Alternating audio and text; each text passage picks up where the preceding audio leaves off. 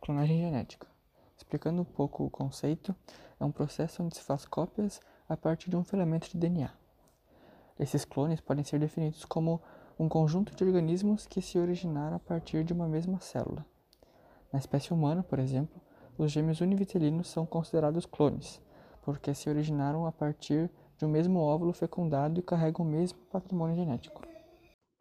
A clonagem de forma natural ocorre por intermédio de processos de reprodução assexuada, nos quais não ocorre troca de material genético entre os indivíduos, sendo que apenas um organismo dá origem a outro, sendo este idêntico ao progenitor.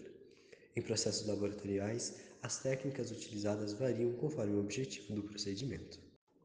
A clonagem reprodutiva ou transferência nuclear reproduz organismos idênticos ao progenitor.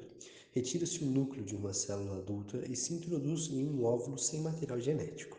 Em seguida, a célula é transferida para o útero do organismo para dar continuidade ao desenvolvimento do embrião. Mas esse tipo de clonagem apresenta alguns problemas, como a morte precoce dos clones e da presença de anormalidades provocadas possivelmente por falhas na reprogramação do genoma. A clonagem terapêutica é semelhante à clonagem reprodutiva, mas, diferente da anterior, o óvulo não é introduzido para dentro do útero, mas, após algumas divisões, as células-tronco são direcionadas para a formação de tecidos idênticos ao do doador. Alguns pontos, todavia, merecem atenção.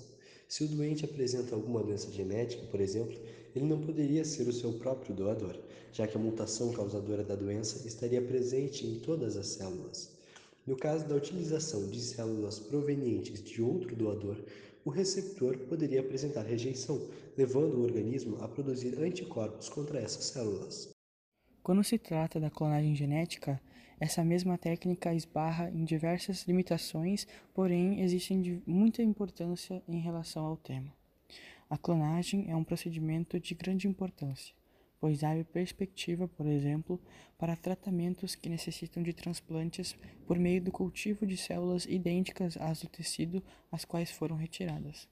A clonagem reprodutiva também pode ser uma esperança para casais que não podem ter filhos devido a problemas genéticos. No entanto, todas essas técnicas esbarram em algumas limitações, sendo necessários maiores estudos sobre seus possíveis resultados e consequências. A utilização de células embrionárias em alguns processos é um dos principais problemas enfrentados, pois muitos consideram que estão sendo retiradas as células de pessoas em potencial, levando a debates sobre os limites éticos e morais da realização de alguns procedimentos. Algumas técnicas, como a clonagem terapêutica, ainda requerem mais estudos para que assim possam ser aplicadas no tratamento clínico.